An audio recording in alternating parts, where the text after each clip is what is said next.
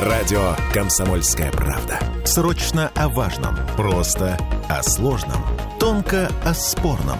Точно о каждом.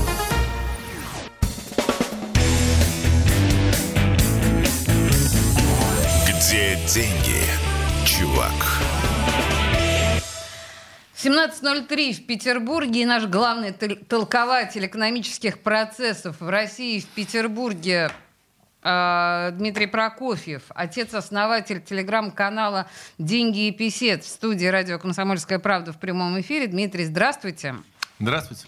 Мы сейчас будем говорить об очень важных и самых актуальных э, вещах, которые происходят в стране и в нашем городе, но я предлагаю вам присоединиться к нашему разговору и тоже не только комментировать то, о чем мы говорим, но и задавать свои вопросы. Интересные я обязательно зачитаю Дмитрию в прямом эфире.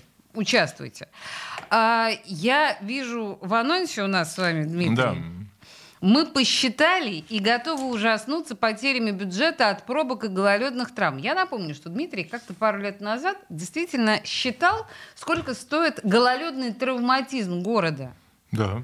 И в этом году тоже можете сказать? А он не изменился, то же самое. Здесь нужна только цифра э, пострадавших. Сколько у нас, э, мы можем посмотреть, э, людей попадают в травму. Так. И можно посчитать, сказать, сколько будет стоить э, одна травма. Это не сложно. Ну и сколько вот одна травма стоит? Ну, примерно. э, ну, смотрите, значит, сколько стоит одна травма? Э, Значит, у нас официальная средняя зарплата в Петербурге, которая сейчас прозвучала, начисленная, да, 90 тысяч рублей. Так. Средняя. Значит, ну давайте считать на круг 1000 долларов просто там для Да, для удобства, для удобства, да, чтения. для удобства 1000 долларов. Значит, э, в России человек получает в среднем 20% от того продукта, который он производит. То есть, условно говоря, если человеку заплатили 1000 долларов, это значит, он произвел вот какого-то полезного продукта, то, что было продано на рынке, компания заработала, да, Ага. на 4, э, значит, на 4 тысячи, да? Прикольно, А, так. прикольно, да, мы знаем. Значит, то есть, смотрите теперь, как интересно. А, Значит, допустим, э, человек себе свернул ногу, да, вот у него две недели нетрудоспособности. Ага. А это минус, соответственно, 2000 долларов произведенного продукта для города. То есть просто для городской экономики это вот так вот минус 2000 долларов. Это без каких-то выплат. Это просто то, что он сократил свою трудовую активность. Ого. Да, Смотрите, как мы с вами дороги. Мы дороги, мы дороги. Это такая самая минимальная оценка, в которую не входят какие-то издержки, что человек, э, значит, там могли сорваться какие-то там дела другие дополнительные, да, мы не знаем. Это не входит его лечение, это не входит. Кстати, его лечение, оно пойдет на увеличение ВВП, да, то есть если мы будем его лечить, то это запишет, то Росстат это запишет эти расходы как рост ВВП. Точно, Но мы с вами понимаем, что это, как называется, это все как мы бы разбили э, там тарелку, да, потом стали бы ее склеивать, или там вазу, да, пытаемся склеить, и, то, и у нас получится рост ВВП, но мы понимаем, что лучше быть не сби- То же самое. То же самое, то есть э, каждый упавший, разбитый и так далее человек – это серьезные издержки. И не просто так существует вот эта практика там, в некоторых странах, когда люди требуют и получают от муниципалитетов да, там, за травмы, за все, суды присуждают довольно большие суммы. И это для того, чтобы мотивировать муниципалитеты там, или владельцев земли, или ну, кто отвечает за там, поддержание территории в данном порядке. Да? У нас же нет бесхозной земли. да, Нет, какой-то. конечно, у нас нет. за кем-то каждый какой-то клок земли у нас как-то расписан. И тот, кто несет за него ответственность, он платит, его штрафуют за то, что он в пользу, ну, если там я на твоей земле там сломал ногу, потому что ты не убрал с нее лед, ты должен мне денег. Вот. И это сложный А, меха- Только этот механизм нас- заставит. Но у нас этого нет. И вообще, кроме вас, по-моему, никто этого не считает. Слушайте, я не знаю. Нет, я думаю, что власти наши знают, конечно, эту вещь. Но вот если мы посмотрим на вот эти горы, снег, ледяные горки, которые идут вдоль тротуаров на, у нас на Петроградской стороне, вот здесь, да, что мы видим, у нас как-то почищена середина дороги, у нас почищены тротуары. А вот эти вот ледяные горы перебраться через, где в основном люди, и ну, каждый из нас сейчас видит, что они там слежавшиеся, ладно бы там один снегопад, но они всю зиму там растут, Да, эти да, ледяные да. кучи. Э, за кем-то это закреплено. То есть кто-то отве- должен отвечать именно за уборку вот этого куска. Я не верю, что в городе у нас не расписано этого момента каждая есть управление, есть организация, там кто отвечает за то, чтобы не было этих ледяных гор. И, видимо, если люди будут ломать на них ноги, там падать, поскальзываться и так далее, то тут только, как говорится, рублем. Понимаете, в чем дело, Дмитрий? Я вот, с одной стороны, то, о чем вы говорите, звучит очень убедительно. С другой стороны, вот я сейчас последней информации не имею, но вообще а, примерно 10 человек в день как минимум, а и некоторые дни 20 ну, вот 10 человек, человек страдают. В день. Э... Ну вот умножьте, это 20 тысяч э, долларов сразу же сокращение. Вот у нас э, потери вот этого вот рабочего времени каждый день просто на ровном месте. Вы знаете, я что я думаю, что за эти суммы можно было бы нанять, э, там, собрав, что кто будет э, чистить, э, чистить, там, колоть этот лед. Угу. Вот. Тут э, мне очень нравится, Галина Пяткина задает нам удивительный по глубине и э, свежести вопрос. А здесь опять болтовня. А кто будет делать? Галина, у меня к вам два вопроса. Во-первых, что делать? А во-вторых, что делаете прямо сейчас вы? Поделитесь, пожалуйста, вашей полезной деятельностью на данный момент. Э, ну, почему? Я так соглашусь с Галиной, почему я ее поддержу? Что вопрос, что делать? У нас есть э, городские муниципальные власти, да? Они, в принципе, отвечают, э, вот городской бюджет, это на три четверти это наш НДФЛ, наш угу. налог на доходы угу. физических лиц. Ну и четверть, там, грубо, это налог на прибыль, там, сборы другие, что получает город. И, в принципе, за, для того, чтобы нанять э, людей, это они отвечают за то, чтобы нанять людей и как бы сколоть лед. Я могу сказать, прямо вот в Старом Петербурге у каждого дома был домовладелец, ну... который отвечал за кусок вот этой территории перед его домом. И он, э, значит, нанимал дворника, который очищал вот этот кусок там, от льда, снега и так далее. Если он не очищал, полицейский выписывал ему штраф, именно домовладельцу. Все. Теперь не так.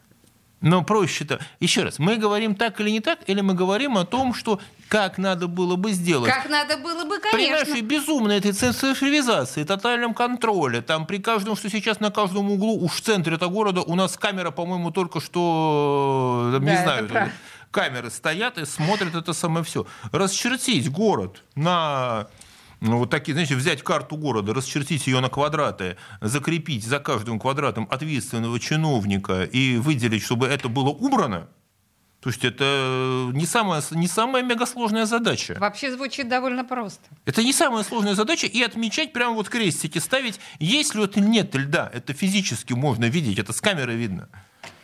Так, хорошо, ясно. И здесь... А, а, извините, да. пожалуйста, вот вчера была, мы по, по этому поводу как раз бесились, в программе «Накипело». Вчера метель, вот эта прекрасная, нам 10 баллов сделала на несколько часов в городе, да, пробки были совершенно сумасшедшие. Да, И звонили э, водители и ругались. А, а от этого город страдает? Ведь наверняка же вот от замедления, что называется, перемещения по городу тоже есть убытки.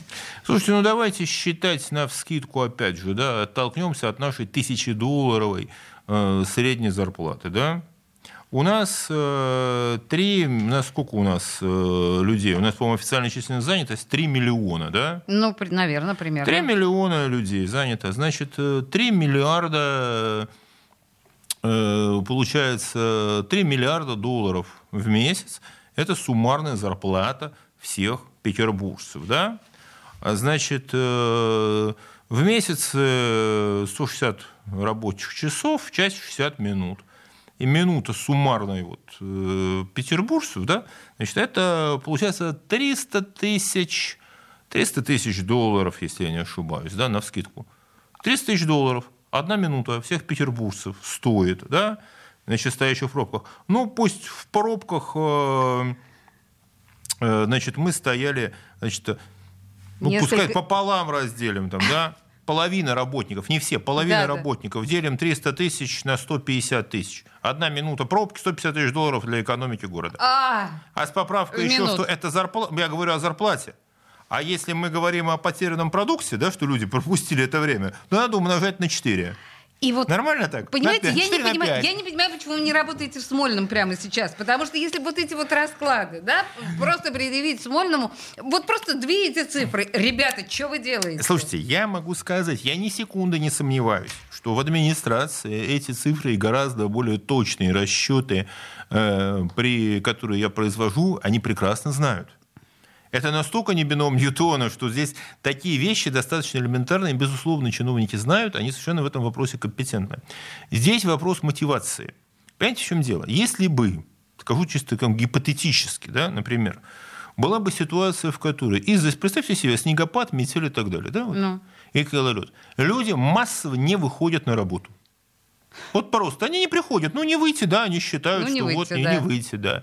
И в результате люди, которые контролируют городскую экономику и получают там основные от нее плюсы, да, они теряют не общие какие-то вот эти эфемерные цифры, там, недополученные общей выручки, которые я назвал, а они теряют реальные потери несут вот лично их бизнес или их, их там э, предприятия, их заводы, пароходы и так далее. Вся эта индустрия несет серьезные убытки. Слушайте, я уверен, что если бы это случилось бы один раз, вот люди бы массово не пришли на работу из-за снегопада, то у нас в городе бы снег, наверное, перестал бы идти вообще. Я думаю, что стояли бы Разметывали, а у нас да? была эта легендарная такая фотография, знаменитая ленинградская, да, где м, там зима, снегопад какой-то жуткий, и фотограф увидел женщину-дворника, которая метет этот снег, который тут же наваливается, да, такая была знаменитая, она была в вечернем Ленинграде, по-моему, выходила тогда. И знаменитая фотка, и, соответственно, он потом к ней подошел, сказал, а что, говорит, вот вы метете снег, ну кому- кому-то надо мести, да, я дворник, надо мести снег. Мы сейчас прервемся на две минуты рекламы. Э, С Дмитрием Прокофьевым продолжим наши животрепещущие беседы. Где деньги, чувак? Я слушаю радио «Комсомольская правда», потому что здесь самые жаркие споры и дискуссии. И тебе рекомендую.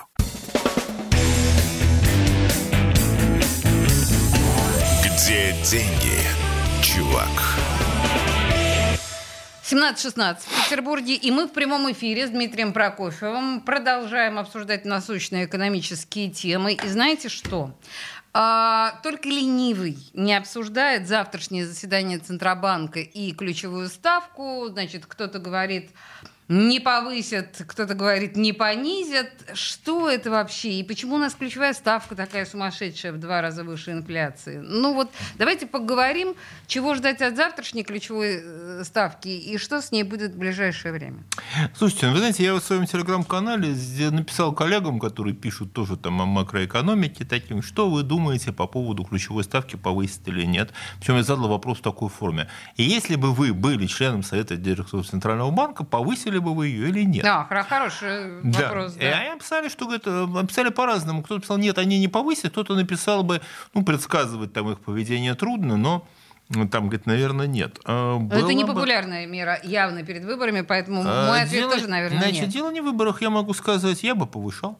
Так, вот А- это рациональный подход. А, нет, почему? Потому что у нас э, на самом деле сейчас в э, ситуации есть один из моих коллег э, написал мы с ним в переписке такую, чтобы я просто соблюдаю по своей профессорской привычке, это как бы соблюдаю копирайты. Да? Это здесь. у нас в дискуссии такая была с ним мысль, очень интересную высказал, к которой мы пришли, сформулировал ее что э, ключевая ставка как инструмент манипулирования экономикой, да, то есть, условно говоря, идею, как работает ключевая ставка, должна работать, еще 120 лет назад сформулировал замечательный русский экономист Сергей Шарапов. а, который э, писал так, он объяснял российской публике, как работают кредитные деньги, и объяснял он это примерно так, что в случае, если там, ну, называл там эмиссионный банк, он называл это учреждение, финансовый регулятор, видит э, недостаток деловой активности, да, то он, он э, помогает промышленности, он, поощ- он поощряет активность, снижая учетную ставку. Он снижает А если- ключевую ставку и говорит, давайте, давайте, берите знаете, кредиты, но я если- вам да, дам. но, дам». если он, но если он видит, э, как он сказал, говорит, и промышленную горячку, он поощряет умеренность и спокойствие, потому что в ситуации, когда промышленная горячка, все покупают, берут, там что-то пытаются делать какой-то бизнес, они могут совершить ошибки, и эти деньги пропадут. Угу. Поэтому он поднимает учетную ставку и таким образом показывает, что, ребята, не торопитесь, будьте осторожны, деньги дорогие, то есть только то, что действительно будет востребовано хорошо работать. Если я правильно понимаю, уже полгода Центробанк находится в состоянии осторожничания, потому он что пок... уже пять раз повышается. Да, но дело в том, что у нас не одна экономика, а две. У нас есть экономика, в которой, условно говоря, живем мы с вами и все люди, вот такой, назовем, потребительская экономика. Так. А есть экономика производственная, экономика выполнения задач, на которую бюджеты правительства не жалеют денег вообще там от слова совсем. Вот деньги разбрасываются от живота веером. Угу. И а, буквально сейчас, вот э, смотрю, вышли данные э, официальные значит, правительства Российской Федерации, что опять резко увеличилось финансирование в начале года. Вот э, идут новые там платежи, платежи, платежи на предприятия. Эти предприятия вообще не интересуют, какая ставка, если вы получаете неограниченное бюджетное финансирование. Там, они не берут кредит, совершенно неважно. Но в чем ситуация другая? Допустим, э, представим себе, вы получаете, вы предприятие, выполняющее задачи вы э, получили там огромные деньги от правительства. Оборонка, да? Не ну, важно, вот мы не будем называть вообще. Uh-huh. Вот это совершенно не имеет значения с точки зрения макроэкономики. И вам надо купить карандаши. Вот я держу один карандаш. Вам надо купить карандаш. Так. Вы готовы заплатить за него любую цену. Uh-huh. Но вам надо сделать так, чтобы этот карандаш не мог купить я. Потребительская, потребительская экономика, которой он тоже нужен. Я вам предложу сумасшедшие деньги за этот карандаш. А можно сделать, а можно сделать так, что центра... у меня нет денег, я же карандаш покупаю не для себя, а для производства. Угу. Я, э, можно сделать, повысить мне кредитную ставку, и я не смогу купить эти, эти карандаши. Вы mm-hmm. их купите, вы же не хотите совсем сумасшедшие, вы их купите, а у меня карандаша не будет, и я предприятие свое не буду дальше открывать. У меня будет подавление экономической активности. У нас развивается на бюджетных деньгах одна часть экономики, угу. а вторая для того, чтобы она могла покупать необходимые ей ресурсы, энергию людей, другая часть экономики должна, что называется, присохнуть, угу. сжаться, как говорят экономисты, уменьшиться. И для этого Центральный банк э, повышает ключевую ставку. Он просто таким образом перераспределяет ресурсы в пользу вот того самого производства, которое у нас показывает высокие результаты. Звучит очень рационально. И но... плюс еще, угу. почему, э, вот в чем проблема с Центральным банком? Э, вот говорите, уже полгода, да? Как только Центральный банк, да, больше, э, да уже там, угу. с лета, Центральный банк поднимает ключевую ставку, Тут же начинается, а вот у нас тут льготная ипотека, а вот у нас тут целевые кредиты, а вот у нас тут целевые дотации. То есть экономика подхватывает какой-то дополнительный такой костыль, mm-hmm. протягивает правительство. Э, Центральный банк забирает деньги, а правительство другой рукой их разбрасывает. И в этой ситуации, а на что ориентироваться, что делать? А самый надежный случай, когда вы не знаете, что делать, повысить цены. Повысить цены. И еще добавлю, у нас есть там полминутки? Да, да, конечно. Был такой э, замечательный экономист Роберт Лукас, недавно умерший, такой, значит, там, э, и он получил Нобелевскую премию э, за то, что он объяснил такой феномен. Э, в разных странах, да, в одних случаях э, центральные банки снижают ставку, снижают mm-hmm. ставку, а и экономика начинает развиваться. Ну да, люди получили больше денег, а в других случаях точно такие же центральные банки снижают ставку, но никакого оживления бизнеса не происходит, а происходит рост цен. Почему? Как? Причем он анализировал не какие-то там страны, там типа а-ля Зимбабве там, или какие-то там нефтяные державы, там, как uh-huh. Венесуэла, а вполне развитые там Штаты, Западную Европу и так далее. И он, вы, он доказал, объяснил, смысл объяснил был такой. Люди отлично знают, когда Центральный банк снижает ставку, потому что действительно ее надо снижать в силу низкой экономической активности, а когда правительство давит на Центральный банк или раздает кредиты, а когда, условно говоря, правительство хочет дать людям денег. И вот когда правительство хочет дать денег, ну, почему-то, или снизить, э, там, заставляет Центральный банк снизить ставки, люди прекрасно знают, что надо воспользоваться этой возможностью и поднять цены. Производить ничего не надо, правительство готово платить. Да, правила Лукаса. Какие умные люди. Это, кстати, пришло понимание вот этого процесса. Оно пришло сравнительно недавно, в 70-е годы. До этого считалось, что ну, понижение ставки это ок, хорошо, только не могли понять, почему в одном, знаете, как лекарство. Представьте себе mm-hmm. лекарство, которое в одном случае работает э, отлично, да, а в другом случае оно, извините, вызывает у вас там всякие побочные последствия. Да? Скорее даже лучше сказать так. У любого лекарства есть побочные последствия. Mm-hmm. У низкой ставки, да, есть побочные последствия инфляции. И когда вы принимаете какую-то таблетку, вы понимаете, что, ну, вот оно поможет от болезни, но, там, не знаю, будет э, там желудок плохо работать. Да? А представьте себе, лекарство в одном случае лечение, а в другом только побочка. Вот зависит от того, кто его дает. Mm-hmm. В руках правительства раздача денег – это побочные последствия. В руках э, Центрального банка это, ну да, действительно, экономика может оживиться. Так, но тем не менее, мы понимаем, что, значит, э, все-таки, скорее всего, наверное, вы тоже подписываетесь под этим, скорее всего, завтра ключевая ставка повышена не будет. Слушайте, я бы сказал, если это говорить о моем личном прогнозе, я вам скажу так, я бы очень хотел бы ошибиться. Ну? Я бы повысил. Но вы бы повысили. Я понимаю, что это ваше решение было бы. Но Центробанк не пойдет на это, скорее всего. Не знаю. Этого никто не знает. Центробанк самый непредсказуемый в мире. Еще раз, я говорю так, общий консенсус экономистов, да, которые доступны мне и которые опубликованы, подтверждены, что ставка повышена не будет. Мой, мое личное мнение, как это говорить, личное оценочное суждение, да, э, и повысил бы. А в чем я хотел бы, конечно, это тот прогноз, в котором я хотел бы ошибиться. Угу. Мы увидим это завтра. завтра. Потому что плюс еще у нас все равно продолжают расти цены.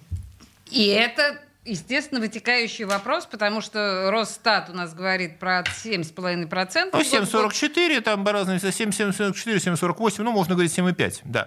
Это сейчас за первый, вот за январь, это год к году имеется Год к году. Да? Но uh почему важен январь? Дело в том, что январь это всегда некая такая стагнация покупательской активности. Ну, типа все потратили, все прогуляли деньги в декабре, и январь это меньше покупают, меньше ходят, и, в общем, это не очень характерно. В январе обычно инфляция подтормаживается чуть-чуть. Mm.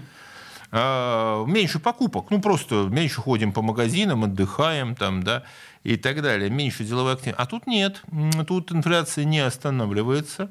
И то, что, то, что Росстат опубликовал эти данные вчера, за, это вчера вечером, за полдня, там, за, за двое суток до заседания ЦБ, а, в общем, вот тут есть еще один момент очень интересный. Может быть, у нас, наверное, уже после э, перерыва получится поговорить. У нас минута осталась, собственно говоря. А в случае это я перенесу, потому что у нас, могу коротко сказать. Ну, анонсируйте, да, заинтригуйте нас. У нас еще есть такой вопрос, что потребительский рынок – это в огромной степени валютная выручка, а с ней не все так просто.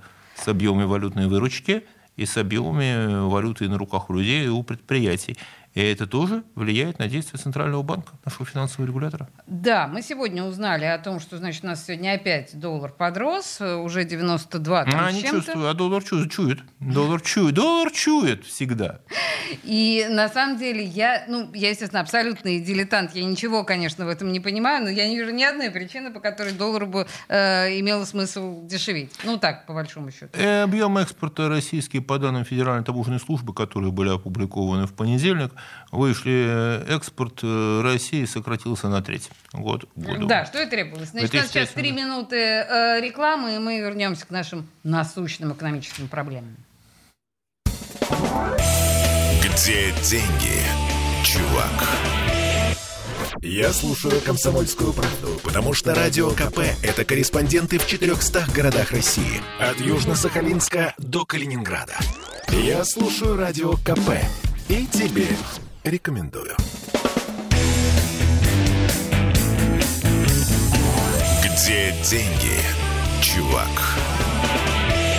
17.33 в Петербурге. И я спрашиваю Дмитрия Прокофьева, своего собеседника, а на чем мы остановились с вами?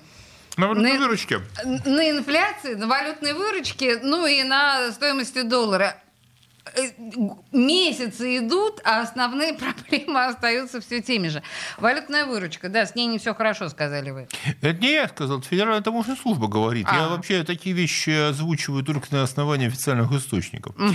Значит, они что говорят? Что в 2023 году экспорт российский сократился на треть примерно, а импорт, соответственно, вырос вырос э, процентов на 11, то есть э, на 11-12, то есть у нас валюты меньше, а раз спрос на валюту выше. И вот вся такая устойчивость экономики в 2022 году была обеспечена совершенно небывалым да, притоком валюты, какого никогда не было. Тут и высокие цены, и большие объемы, и никаких там нефтяных. А сейчас э, валюты объективно меньше.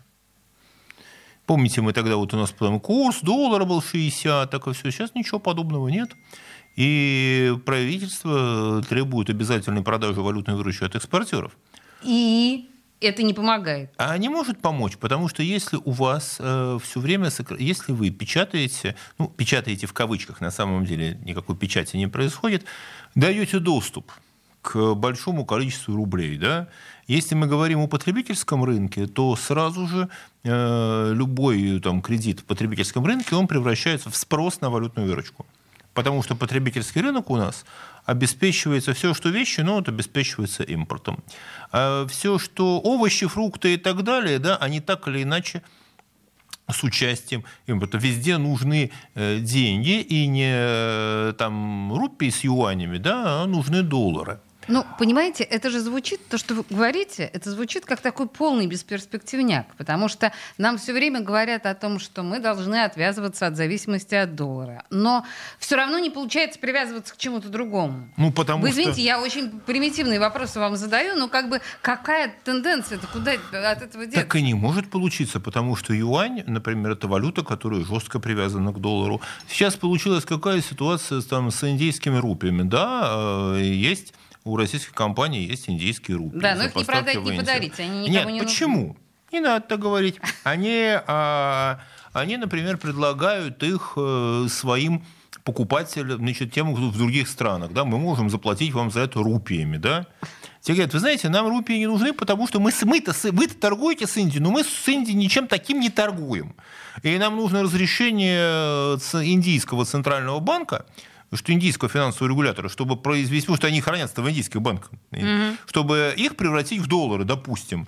А индийский э, центральный банк говорит, слушайте, это наши внутренние расчетные денежные знаки, мы не собираемся покупать за них и на них доллары, как бы нет. Имеют право, да. Тратьте в Индии. Например, сейчас новая такая была идея, которая была озвучена, что они вложить ли российским компаниям те рупии, которые они заработали вот на нефтях, не вложить ли их теперь в экономику Индии? Ну, а может быть, можно заработать на экономике Индии? Да, но пока мы разовьем экономику Индии, а потом, может, когда мы заработаем а. на экономике Индии, мы из этих денег уже будем что-то финансировать в России. Такая немножко да. сложная история, понимаете? Да, схема. ну как это вспомните хорошо. Мы продали нефть, получили за нее доллары, привезли в Россию, что-то сделали в России. Хорошо, ок. Но сейчас получается так, что мы продали э, нефть, получили юани и рупии, ну, допустим, и теперь их как бы ни на что не использовать, кроме как потратить, опять же, в Индии или в э, Китае. Как а мы, простите меня, пожалуйста, а мы когда, собственно говоря, продавали за рупии, мы не, считали, мы не думали, что эти рупии нахрен никому не нужны, кроме, кроме индусов? Э, смотрите, здесь что значит не думали? Прекрасно об этом знали, об этом любой. Откройте обзор финансовых рисков Центрального банка. Ну. Э, там написано, что да, торговля вот в валютах, в неконвертируемых валютах несет риск риски с той точки зрения, что их это правительство, да, вот, допустим, индийское, будь там сто раз там позитивно настроено, да, оно может сказать, что это мои деньги, ничего я вам не разрешу с ними делать, кроме того, как вложить их у себя. Да, такие риски есть. Но если вы не хотите торговать на доллары, ну, значит, вы будете вот так. Это вопрос, эм, опять же, ну, представьте себе э, человека, который пришел к врачу и который объясняет ему там разные сценарии лечения, да. Он говорит, вот есть таблетки, есть вот такие. Все, человек говорит, а я буду прикладывать лопух, да, или там заваривать, э, заваривать хвою. Врач скажет, ну, знаете, вреда от заваривания хвои, наверное, не будет, но лечение, то что я хочу. Ну, как вот? Э, ну, да. А я хочу рупии. Потому что я, а я не хочу доллар, я хочу на рупии считать. Да, э, Здесь э, не вопрос, как говорится. Я сто раз говорил, повторю еще здесь. С точки зрения знания там, макроэкономики, с точки зрения там, финан... компетенции в области финансового управления, Министерство финансов Российской Федерации, Центральный банк Российской Федерации укомплектован блестящими специалистами, глубоко понимающими все происходящие кажется, процессы. Министерство экономического развития, там все там. Сидят умные, компетентные совершенно люди, которые знают, как это работает. Но они работают в рамках политической задачи, которую им поставили. Они выполняют. Ну, нельзя на доллар, значит, будем на рупии, может, там на раковине кауре торговать с какими-то другими более экзотическими вот, странами. Раковина каури, да, это, кажется, следующий шаг. Так, хорошо, я поняла, да. Мне кажется, мы сказали максимально, что можно было сказать в этой Да. ситуации. У нас э, еще о, важная достаточно м, история. Смотрите, у Слуцкого блестящая идея, кстати говоря, кандидат в президенты, между прочим. Он предложил отменить НДФЛ людям с зарплатой меньше 30 тысяч рублей. Законопроект будет внесен в Госдуму сегодня. Слушайте, ну я могу сказать, что что это, ну, допустим, да, ну, отменят они НДФЛ. А, Дело в том, что какое количество людей получает, э, получает этот НДФЛ? Ну, какое, да? Оно здесь, это не такие большие... э, НДФЛ 13%. Ну, количество людей, которые получают эти, эти 30 тысяч. Ну, я не знаю. Вот в чем дело. Ну, И- я думаю, что по регионам России очень многие получают 30 тысяч, а кое-кто и 20. Получают, но а, если он их отменит, сократится хорошо. Сокра- Им а, они выиграют по 2000 на по 2000 на этом самом по В месяц. 3000 в месяц, да? Мгм. И, А и бюджет что? сколько потеряет? Э, Бюджет потеряет, э, ну, вот эти 13, 2000, плюс потеряет э, еще э, то, что у них... А нет, они здесь будут начислять. Ну да, 2000 с каждого. Не такие мега деньги. Ну, в смысле, это популистский э, законопроект со стороны Слуцкого? А слушайте, есть э, история какая? Э, Мы с вами миллион раз говорили про гибкий э, налог, да, что богатые должны платить большие налоги, а бедные... Но- В России не будет это работать. Слушайте, у нас основные налоги, которые собираются, да, это все-таки НД, это НДС, который фактически налог с оборота представляет собой, да, то есть который зашит в стоимость, Стоимость. любого товара. магазине И мы потом это ударит вообще-то по региональным бюджетам в первую очередь. Потому что НДФЛ – это региональный налог. Я больше скажу, в масштабах федеральных расходов, да, в масштабах федерального бюджета, э, НДФЛ не играет вообще никакой роли. Для них это, это условно говоря, на федеральном уровне он не заметен. Там налог на добычу природных ископаемых, там э, таможенные платежи, там э, НДС, ну, основные, да, ну и какие-то там специальные сборы с бизнеса, которые сейчас там предпринимаются. НД- НДФЛ – это налог регионов. Это налог местный. А, Его снижают. Вообще в мире есть такая практика, что ниже там, определенной суммы. С людей не взимаются никаких налогов. Логика здесь такая, что эти деньги помогают там, оживить потребление. Они все равно возвращаются в экономику. То есть вот эти вот лишние 2000 там, рублей, которые сэкономят, можно сказать, ну, конечно, я не думаю, что уважаемый э, автор этого законопроекта так рассуждал, но... Слуцкий. Хорошо. Э, Значит, смотрите, представьте себе, Олесь, вы, НДФЛ – это региональный налог. Вы получаете 30 тысяч, да? Ну, получаете для простоты 10%. Вы выиграли эти 3 тысячи, их недополучил региональный бюджет. Ок, отлично. Что вы будете делать с этими тремя тысячами? Ну, видимо, вряд ли это будут инвестиции в ценные бумаги э, какие-то. Да? Это будет, наверное, вы пойдете в магазин и потратите... Куплю еды. Купите, купите еды. Вы заплатите, ну, какие-то вещи. Вы заплатите НДС с этого продукта. НДС – это федеральный налог. То есть можно сказать, что понижение вот этого НДФЛ, это будет означать перераспределение вот на макроуровне, это будет означать перераспределение налогов из региональных в федеральные. Ого. Федеральный, вот на увеличение потребления вот этих вот людей заработает федеральное правительство. Схема понятна. НДС вырастет. Я уверен, что таких сложных расчетов там не было, но экономисты вам скажут это так. Недоп... Эти деньги недополучат. Вот местный петербургский бюджет. Ага. А правительство в столице получит это в НДС, как только вырастет потребление. Плюс еще Росстат, дай бог ему здоровья, посчитает, если это произойдет, он посчитает формально плюс там 0,00 к ВВП. Да. Ну, правда, я думаю, что здесь таких сложных, таких, хотя это такая азбука макроэкономики, но я думаю, что здесь не производили такой красивый жест, давайте мы бедным снизим. Как, кстати, Владимир Вольфович покойный говорил, там, мы за бедных, мы за русских, да?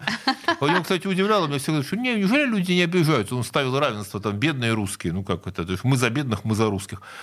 Работало, да, ну вот мы за бедных, за русских. Да, вообще интересно работает депутат Слуцкий, но у него э, вообще как, какая-то такая отдельная э, программа, на мой взгляд. То есть он все время в каждом его лозунге или в, всегда где-то светится Жириновский. Жириновский уже ушел из мира нашего. Слушайте, я, вы знаете, Своего я... ничего нет. Ну, это ладно, Слушайте, это а еще, Адам, хотя про Вольфовича скажу такое... А, значит, еду... Ой, подождите. У нас реклама доброе на нас слово скажу И, потом. Извините, Хорошо. да, скажите доброе слово через две минуты, не уходите. Где деньги, чувак?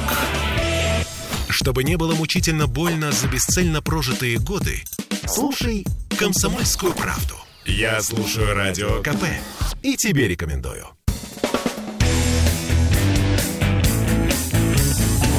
Где деньги, чувак? 17.46 в Петербурге, и инициатива довольно нелепая депутата Слуцкого дала нам повод вспомнить Владимира Вольфовича, царство его небесное. Вы хотели пару слов добрых сказать его памяти. Слушайте, я не сказал бы еще раз, что, нелеп, не, что это не- нелепая инициатива. Мы только что разобрали, что эта инициатива, по крайней мере, поможет увеличить доходы федерального бюджета. Окей, кстати, да. несмотря на заботу о бедных. Э, Так вот, у меня ситуация. Я еду в такси и э, ст- останавливаюсь под билбордом с портретом вот, кандидата от ЛДПР. И э, вдруг значит, водитель что-то спрашивает, а он говорит, а кто это такой? А это кто? Я говорю, ну это вместо Жириновского. Он говорит, а что с Жириновским случилось? Я говорю, знаете, уже два года как умер. Не может быть. Он говорит, я же его в Ютубе смотрю, я, там, я за него Я его на голосовал. комсомольской правде слушаю. ведь Я же за него, я же за него голосовал, я за него голосовать хотел, а я-то думал, что-то как-то вот не то. А, видимо, человек существует как бы в том, а, ну это еще первая серия. Вторая была, когда я через некоторое время, там через пару дней опять такая ситуация, такси, машина, я рассказываю эту историю. Водитель на смотрит, а что, действительно Жириновский? Я как-то удивился, что какой-то... то Я говорю, так по- посмотрите по, там, Умер, в умер, поисковике. Говорит, точно. Говорит, да я как-то вот... И... Вот для людей, которые всегда голосовали за Вольвича, всегда, да, вот для них он 30 лет уже такой вот свет в окне был. И у него же была постоянная вот такой вот фан-клуб такой, да, устойчивый. Да. Для них это совершенно, ну, он просто, может быть, стал чуть-чуть меньше присутствовать по телевизору. Люди просто не обратили внимания. То есть, понимаете, Владимир Вольфович и теперь живее всех живых. Ну- Он с нами, среди нас, и вот это вот все. И сейчас кандидату трудно, потому что для многих ассоциируют, продолжают ассоциировать, э, ну да, вот такой Ладно, супербренд. давайте к нашим э, экономическим да, моментам. Тут еще много, по большому счету. Вот а сегодня тоже, я так понимаю, наше утреннее шоу э, обсуждало эту тему. Смотрите, э, самоза... людей на предприятиях стали оформлять как самозанятых. Да. А, налоговики, налоговики э, напряглись по этому поводу и пообещали усилить контроль. Это сегодняшняя или вчерашняя новость? Но- Вчерашняя. да, вчерашняя. А, реально штатных сотрудников переводят в самозанятые. Я понимаю прекрасно э, работодателей, потому что это меньше, меньше налогов платить, не правда ли? Да, это именно так, потому что налоговая, смотрите, э, зарплаты растут на ряде предприятий, зарплаты действительно растут, и нагрузка на предприятие растет. И рост зарплат – это рост необходимости еще условно для того, чтобы заплатить человеку там 10 рублей, да, вы должны заплатить там порядка еще 4 рубля там Налогов. на- налогов там, А если у меня зарплату. человек самозанятый, так я там за него заплачу там какую-то копеечку? не вообще ничего не А, заплачу, вообще это его вся головная боль. Да. Я там, ну, какая-то есть там вопрос оформления, вот, что-то есть, но базово человек сам должен за все это платить, и, в принципе, какую-то часть людей перевести в такой формат, плюс еще э, уволить сотрудника, да, особенно если он упрется, э, и там не хочет увольняться, э, конечно, захотят уволят. захотят уволить, создадут такую жизнь, что человек побежит впереди своего визга с этого предприятия. Но базово увольнять сотрудника просто так – это хлопотно. А с самозанятым можно просто разорвать в любой момент отношения, сказать, что ну все, работа закончена, ты свободен. Так, хорошо. Я понимаю... И налоговики, конечно, этого не хотят, потому что речь идет о сокращении э, налогооблагаемой базы.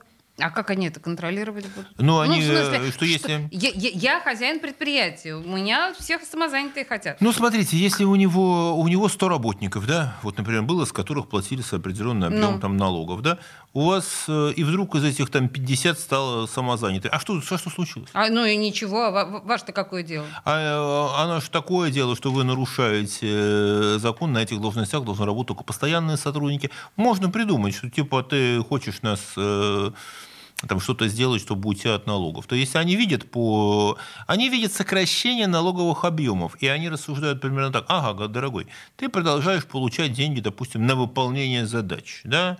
ты предполагается по умолчанию, что те предприятия, которые сейчас стоят в приоритете у правительства и потребление, как бы, что они поддерживают потребление этих людей, да, предполагается же одна из идей, что вот сейчас-то мы тут накачаем деньгами эти заводы в моногородах, и тут расцветет все вокруг. Угу. И они видят, что а где НДФЛ-то с этих людей? А где с этих людей НДФЛ? Где с этих людей социалка? Где с этих людей там вот эти, ну, дополнительные все налоги? Мы же, говорит, тебя платим. Угу. А что, это у меня все ушли в самозанятые? Они говорят, нет, что-то не так, дорогой. Мы тебе финансируем твою шарашкину контору, там, твою промку, да, которую ты за 3 рубля приватизировал в свое время, э, то ты там теперь в миллиарды вливаем еще и для того, чтобы ты, чтобы собирать здесь налоги, чтобы эти деньги оборачивались. А то вы какие умные здесь все стали. Угу. То есть, ну, как бы здесь не прославится работодатель, э, именно хозяину предприятия, с этим не прославится, налоговики его возьмут за задницу. А, ну, они себе, конечно, не то, чтобы они специально возьмут за задницу, но они понимают этот момент у нас э, с точки зрения учета и контроля, вот как, чтобы взять, угу у нас, наверное, я не знаю, скажу, лучшая система в мире. Угу. Что вот по точке учета, контроля, вот что-то там отбирать. Да. Ну и последний вопрос вот в этой же да, цепочке про э, самозанятость. А сотруднику э, много или теряет сотрудник, уходя в самозанятость? Ну, если все-таки его хозяин вынуждает а, слушайте, по деньгам он не теряет ничего. Он теряет, он даже может что-нибудь выиграть. Э, он теряет э, вопрос, там, вопрос пенсии, значит, ему надо будет самому платить эти пенсионные взносы. У него немножко побольше головной боли с оформлением там, этих всех своевременных там, бумаг. Э, и плюс еще э, в любой момент э, он может прийти оказаться, там, что пропуск на предприятие заблокирован, и все, больше никто здесь. Так что, наверное, и, и, и нам тоже с вами не стоит переходить в ранг самозанятых. Ну, так, по, по ситуации. Вообще, кстати, сейчас э, история такая, что иметь самозанятость под рукой, да, оно, в принципе, может быть полезно для всевозможных там каких-то работ э, до выполнения, когда хотят заплатить. Нет, люди на этом получают. И в утреннем эфире у нас это прозвучало. Это такие, знаете, как вольные, было, был такой статус в Московском царстве, в государстве еще до Петра, такой, называется, они государевы вольные гулящие люди. Mm-hmm. Это те, кто не был приписан никакому так называемому тиглу, да, то есть он не был холопом, он не был там государевым там каким-то служащим, да, он э, не нес формально никаких обязанностей перед московским царем. В этом и есть. он занимался, да, и Э, замечательный русский историк Михаил Дьяконов, который вот академик изучал этот вопрос, он говорил, что эти люди, говорит, в основном это были очень квалифицированные мастера, которые вот э, могли там, они там ходили там от там, завода, от предприятия к предприятию, жили своим ремеслом, ну, в общем, понятно, искусством. Фрилансеры. Да, фрилансеры такие, да. И вот их-то потом царь Петр э, объявил указ, чтобы в один день все должны явиться были к штаб-офицерам для отдачи в солдаты, а кто не явится в, для кого их не гоним солдаты, того писать в кабальные холопы. А кто, да, а кто не явится на этот смотр, того бить кнутом и ссылать в каторжную работу навсегда. Господи! Чтобы вот все были, вот. да, чтобы все были приписаны и все платили, да, и все платили налог. Вот была идея. Последняя тема, наверное, которую мы успеем с вами сегодня обсудить, а может быть и нет. А, Центробанк, очередное объявление Центробанка о том, что он обнаружил, что в 2023 году на 15 с лишним процентов оказалось в России больше финансовых пирамид. Да. Э, да мы же все уже ученые, господи боже мой, уже кого можно сейчас развести на финансовую пирамиду? Ну, Дмитрий. А слушайте, портрет, э, Центральный банк даже сказал портрет э, кого, э, кто разводится на финансовые пирамиды. Кто?